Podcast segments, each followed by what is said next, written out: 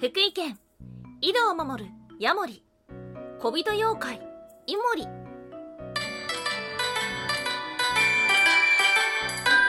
タンは妖怪について知りたい、空飛ぶワンタンです。ワンタンは妖怪について知りたいということで、この番組は普段キャラクター業界で働いているワンタンが、日本におけるめちゃくちゃ面白いキャラクター妖怪についてサクサクっと紹介している番組です。この番組のスポンサーはともさまさん、歴史とか世界遺産とかを語るラジオなど放送されています。詳細はツイッターにありますので、ぜひぜひ番組概要欄からチェックしてみてください。はい、毎週木曜日は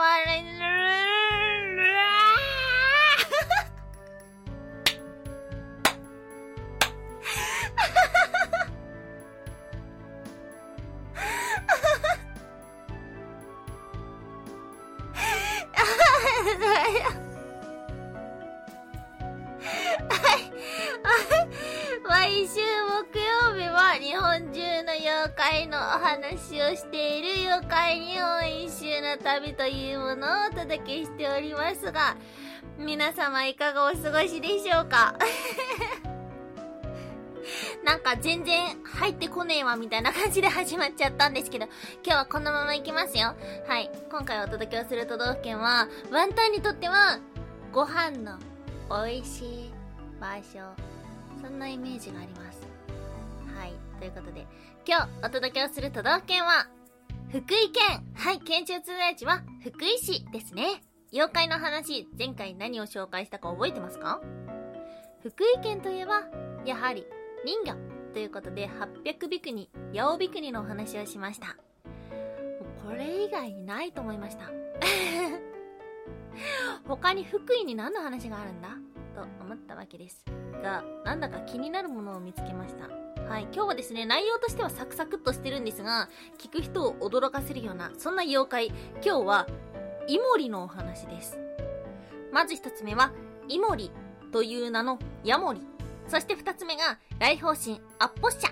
はい、ということで、まず一つ目、イモリという名のヤモリ。はい。ということで、福井県には、イモリという名のヤモリがいます。で、このイモリ、どのように書くかというと、守る、宮と書いて、イモリと読むらしい。えー、知らなかった。違うか。イモリって読むのかなイモリ、イモリ、どっちなんだ？はい、そのようなものがいます。昔々、とある僧が本を読んでいたところ、身長4から5寸、現在で言うと12から15センチメートルの小人が現れて話しかけてきました。衝撃的なシーンではありますが、その僧は動じることはありませんでした。すると小人は、なんて失礼な奴だと思い、大人数の小人で襲いかかります。さすがに僧は驚き逃げました。そしてこの話を村人にしたところ、かつて戦で城を守るも死んだ武士の魂が古井戸に住み着いた。それが正体ではないか？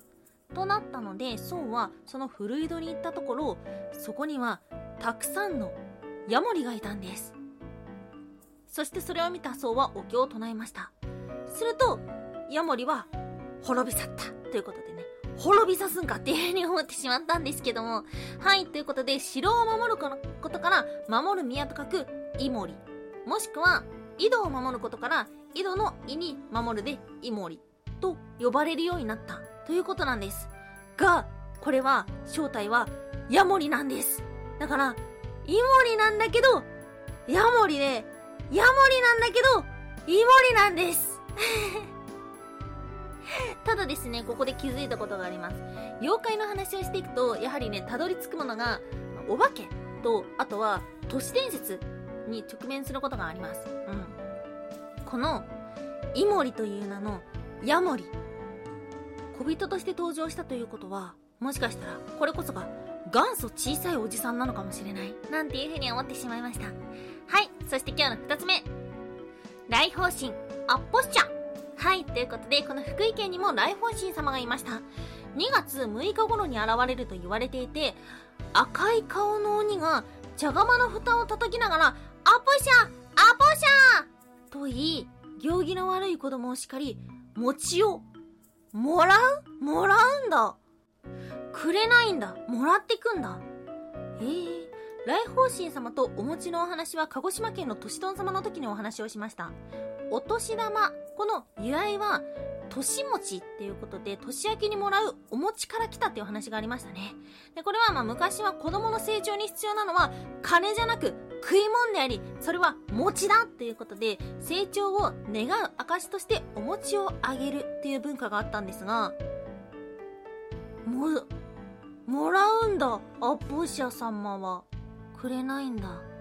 ではあるんですけどもこのアッポッシャの名前の由来っていうのがアッポっていうのがお餅なんですね。なのでアッポ星やがなまってアッポッシャ。になったなんていうような説があります。うん。